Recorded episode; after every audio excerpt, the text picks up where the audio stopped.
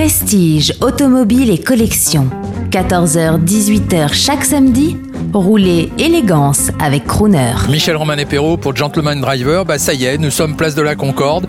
Il est plus de 8 heures, normalement nos véhicules n'ont plus le droit de circuler. Alors euh, nous, avons, euh, nous avons eu la chance d'avoir beaucoup de médias qui ont enregistré nos doléances. Nous avons eu la chance d'avoir des radios, nous avons eu la chance d'avoir du beau temps et nous avons la chance d'avoir eu la police qui est plutôt avec nous, qui est là pour euh, nous accompagner, pas du tout répressive.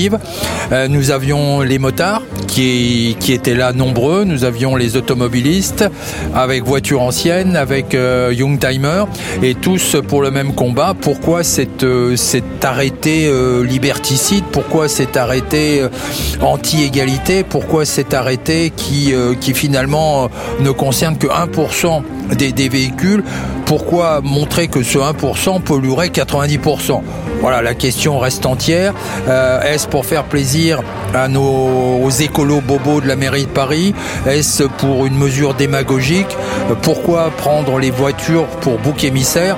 Bah, La question reste toujours entière. Il n'y a pas beaucoup de fondements.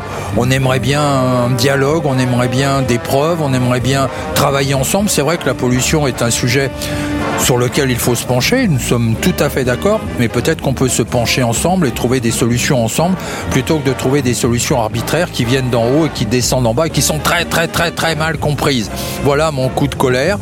Écoutez, je pense qu'on est nombreux à se comprendre, on est nombreux à, se dire euh, la voiture a été un signe de liberté, la voiture est un, signe de progrès et aujourd'hui ça devient honteux de rouler en voiture comme il est honteux de fumer, comme il est honteux de faire beaucoup de choses. Donc on n'a plus de liberté et on se bat pour quand même remettre de la liberté de façon à ce qu'on puisse vivre sereinement, calmement et avec du plaisir.